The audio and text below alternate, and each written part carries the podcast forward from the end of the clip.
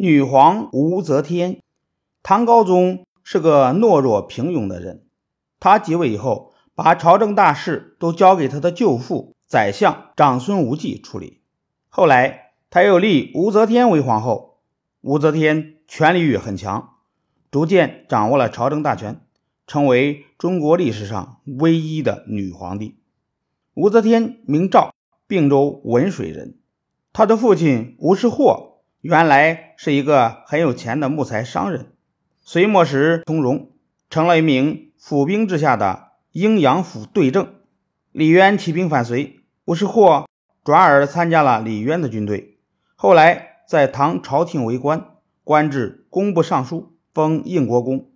武则天九岁时，父亲死去。十四岁时，已经近四十岁的唐太宗听说她长得很美，便选她入宫。赐号武媚，人称媚娘，后来又封为才人。唐太宗死了以后，他和一些宫女依旧制被送到感业寺去做尼姑。李治当太子时，曾与他有暧昧关系，于是让他蓄发入宫侍寝，封为昭仪。但武则天心里还不满足，想进一步夺取皇后的位子，于是武则天千方百计的。想陷害王皇后，武则天生了一个女儿。有一天，王皇后来探望，爱抚的摸了摸，逗了逗。王皇后走后，武则天竟狠心的把女儿掐死，用被子盖好。当高宗来看时，他便诬陷是王皇后杀了他的女儿，使王皇后有口难辩。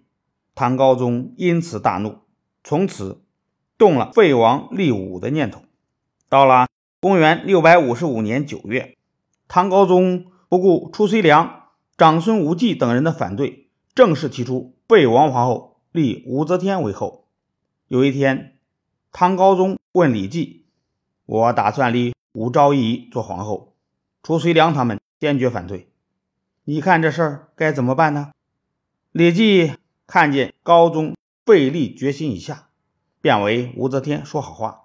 他说：“废立皇后，这是陛下的家事，何必一定要得到外人同意呢？”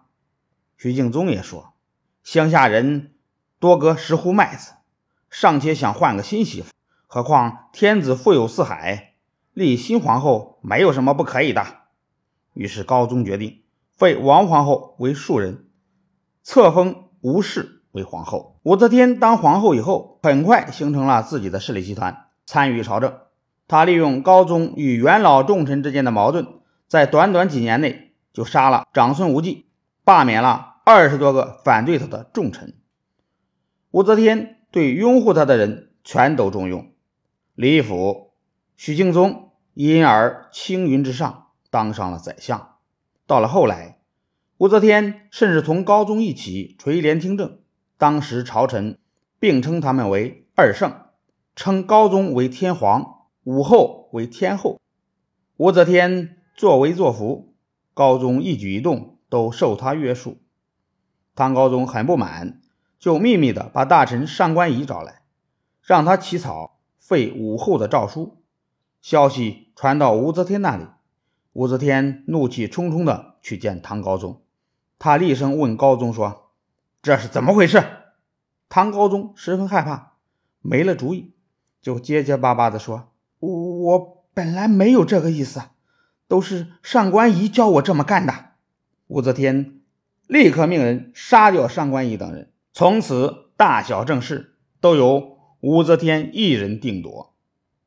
唐高宗感到吴氏一派的威胁越来越大，担心李家的天下难保，就想。趁自己还在世，传位给太子李弘，但是武则天竟用毒酒害死了李弘，立次子李贤做太子。不久，又把李贤废为平民，改立三儿子李显为太子，弄得唐高宗束手无策。到了公元六百八十三年十二月，唐高宗病死，太子李显即位。就是唐中宗，武则天以皇太后的身份临朝执政。后来，她容忍不了唐中宗重用威氏家族的人，又废了唐中宗，立他的四儿子李旦为帝，就是唐睿宗。同时，他不许睿宗干预朝政，一切事务都由他自己做主。唐宗室功臣看到武氏家族弄权，人人自危，于是激烈的斗争便公开化。最先起来反抗的是李唐旧臣徐敬业、唐之奇、骆宾王等人，他们以拥戴中宗为号召，在扬州起兵反对武则天，在朝廷内部获得了宰相裴炎的支持，内外呼应，一时间聚集了十余万人马。骆宾王乘讨武军浩大的气势，慷慨激昂地写了一篇著名的《陶吴赵喜》。武则天派出三十万大军逃平了徐敬业，杀了倾向徐敬业的宰相裴炎等人。公元六百九十年九月，六十七岁的武则天自称圣神皇帝，改国号为周，以洛阳为神都，降唐睿宗为皇嗣。